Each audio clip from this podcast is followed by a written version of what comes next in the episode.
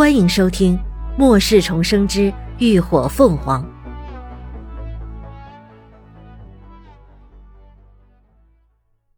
第二百八十三集，将计就计。以他们现在的实力，想要悄无声息的杀死两个三阶异能者，简直是轻而易举。但白衣二人活着，绝对要比死了更有价值。听完林鸾的分析，秦志远恍然大悟：“哦，哼，我明白了，你是想将计就计，顺藤摸瓜。”没错，林鸾点头。虽然还不知道对方的目的到底是什么，但白毅二人毫无疑问那是幕后黑手派来的马前卒。只要从他们入手，应该就能找到一些蛛丝马迹。到时候再抽丝剥茧。把真正的 BOSS 给揪出来。一直以来，他们都处于被动状态，想要报复回来，那是苦于寻不到目标的。现在机会送上门来了，自然不能轻易放过。等到了辉煌基地，先想办法联系风起，让他帮忙好好查查那两个人。他现在能肯定，当初在不夜城斗兽场时看到的那个背影就是白毅。既然他在风起的地盘出现过，那要查起来应该比较容易。秦志远道：“行。”最后，林鸾他们还是决定暂时先不告诉其他人，以免打草惊蛇。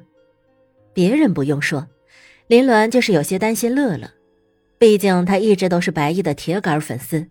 虽然黎静先前已经揭了他的底，但他终归还是粉了他那么多年。恐怕一时半会儿脱不了坑的。不过他还是相信，关键时候乐乐还是能够拎得清、孰轻孰重的。二人商定后，李卵便再次打开了车门。白夜二人果然还在外头干等着。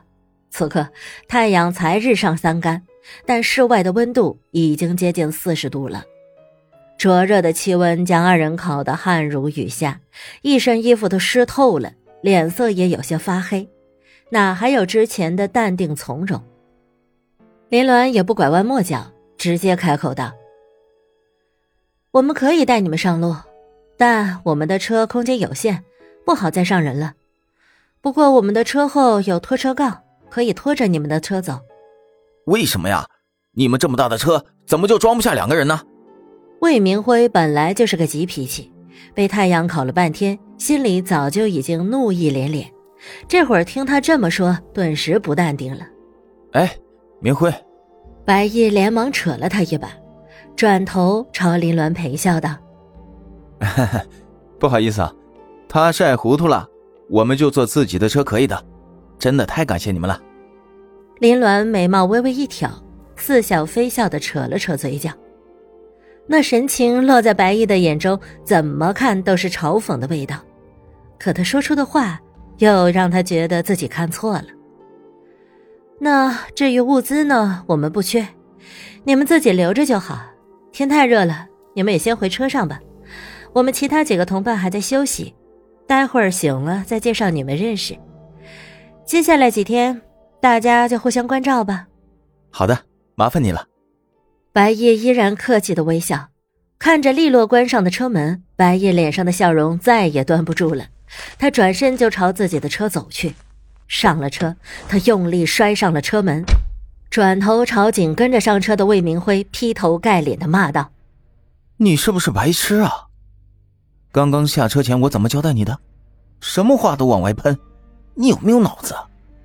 魏明辉辩解道：“是是。”是他欺人太甚了，欺人太甚。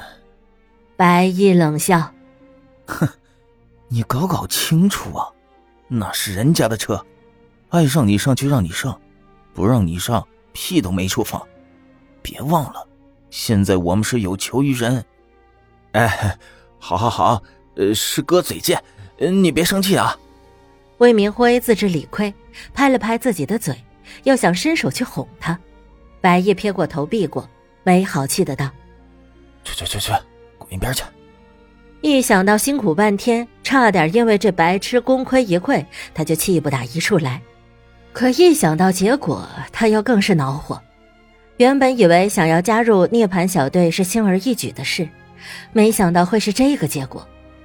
白毅皱起眉，目光沉沉，总觉得哪里不太对劲，心里不免有些纠结起来。魏明辉也在一旁郁闷道：“那我们现在怎么办？”上头的要求是让他们打入涅槃小队内部，显然他们并没有做到。白毅瞥了他一眼，强声道。还能怎么办？你以为现在打退堂鼓，上头会放过我们吗？魏明辉的脸色一变，顿时噤了声。当初他们加入组织，命就已经不属于他们自己了。这一次上头突然临时改变决定，要将那个女人活着带回去，甚至为此不惜花费大代价。如果他们失败了，肯定会受到惩罚。虽然没能够成功加入涅槃小队。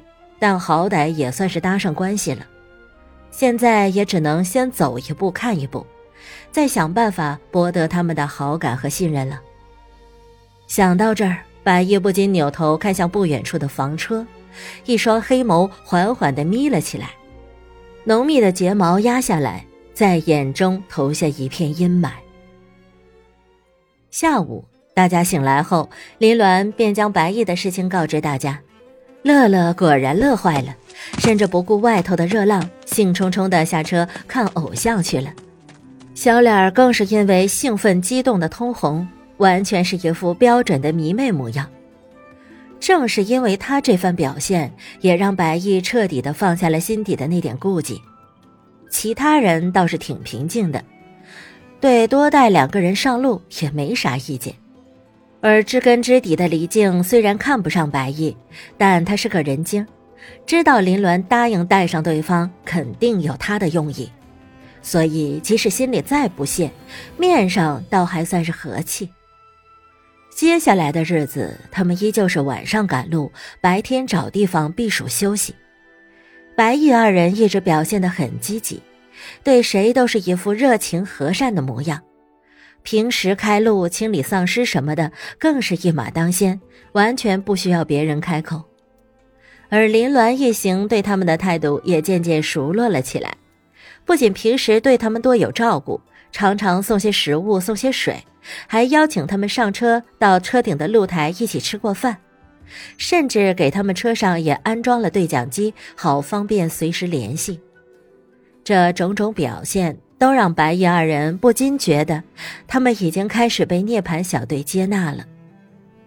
天气越来越炎热，白天室外的最高气温已经一举突破到了五十度，太阳就像一个大火球，不断烘烤着地球，直晒得河水干涸，大地龟裂，却仍不罢休。